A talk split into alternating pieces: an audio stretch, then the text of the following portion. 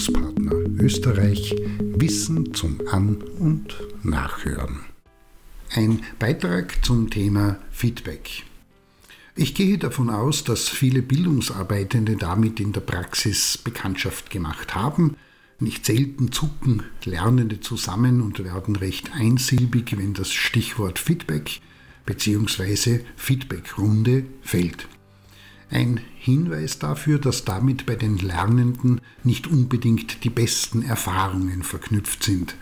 Warum ist das so?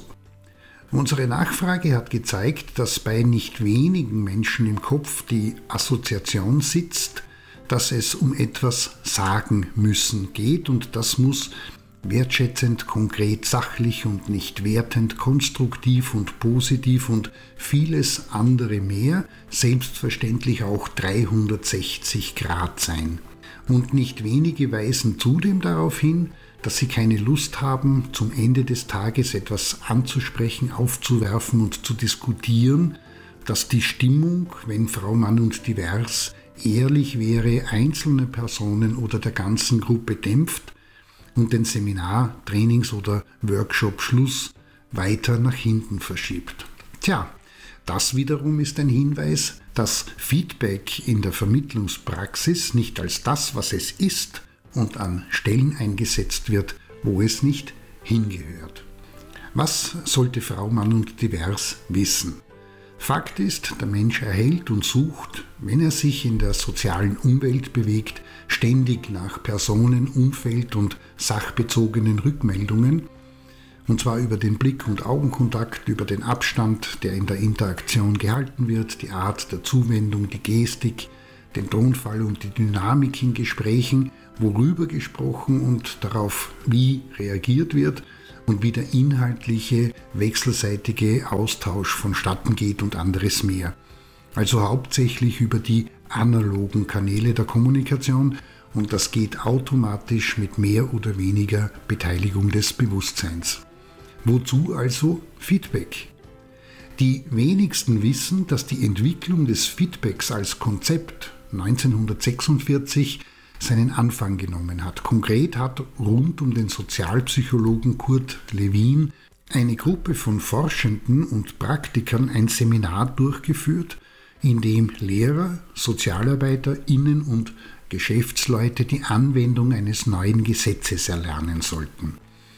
Teil dieses Seminars war, dass sich die Forschendengruppe abends nach den Seminaren trafen und ihr eigenes Verhalten, das der Lernenden wie auch der Gruppe besprachen und analysierten. Und dabei wurde entdeckt, dass sie in diesen Gesprächen nicht nur was die Gruppe, die Lernenden und deren Dynamik anbelangt, auch für sich selbst und ihr eigenes Verhalten wichtige Informationen erhalten und daraus entsprechende Schlüsse für das Vorgehen und Verhalten beim nächsten Seminartag ziehen können. Kurz, es wurde erkannt, dass sie auf ein neues, im weitesten Sinne Umerziehungsverfahren gestoßen sind, das aus zwei Elementen besteht. Erstens, wenn sich Gruppenleitende über das unterhalten und austauschen, was sie während des Seminars wahrgenommen haben und das ohne Abwehr in Beziehung zu ihrem eigenen Verhalten setzen, resultiert daraus ein ganz spezielles Wissen, und zwar im Hinblick auf die Lernenden und die Entwicklung in der Gruppe, wie auch für sie selbst und das nachfolgende Vorgehen und Verhalten. Und zweitens wurde erkannt, dass durch die Gespräche über die Wahrnehmungen der Beobachteten ihre Reaktionen auf die Inputs und das Vorgehen und Verhalten der Seminarleitenden sich völlig neue Grundlagen für Beobachtungen ergeben haben, die in der Folge Gegenstand weiterer Reflexionen sind und wiederum Einfluss und Auswirkung auf die nachfolgenden Seminarsitzungen haben.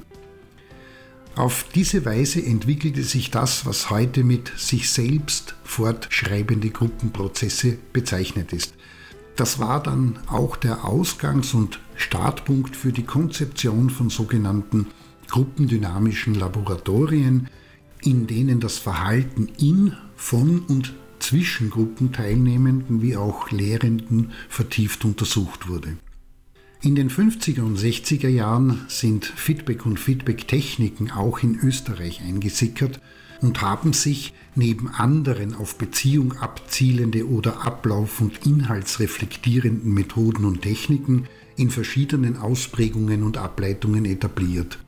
Allen gemeinsam ist das Ziel der Persönlichkeits- und damit verbunden die Gruppen- bzw. Teambildung und Entwicklung sowie die Verbesserung des Umgangs miteinander und des Arbeitsklimas heißt, durch entsprechende Sensibilisierung und Schulung der Selbstwahrnehmung erlangen die Lernenden wie auch die Lehrenden über das Feedback Wissen zu und über ihr Verhalten und können dieses fortan besser dosieren, steuern und einsetzen und dadurch verbessert sich beispielsweise die Offenheit, Aufrichtigkeit und das Vertrauen in den Umgang miteinander, dadurch die offene Kommunikation Transparenz in die Beziehung gebracht wird, mögliche Störfaktoren oder missinterpretierte Wahrnehmungen und Ursachenzuschreibungen rechtzeitig und leichter erkannt, aufgedeckt und beseitigt, wie auch mögliche Differenzen unmittelbar geklärt werden können.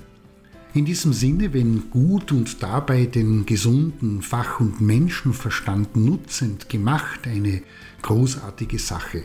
Aber schwierig wird es, das darf nie übersehen werden, wenn das Feedback bloß als Technik und an nicht passenden Stellen angewendet wird, weil Mann, Frau und divers das halt so macht und dann auch noch deutlich im Widerspruch zu dem steht, was die Lernenden tagsüber an konkreten Inhalts-, klimatischen und Umwelterfahrungen gemacht haben.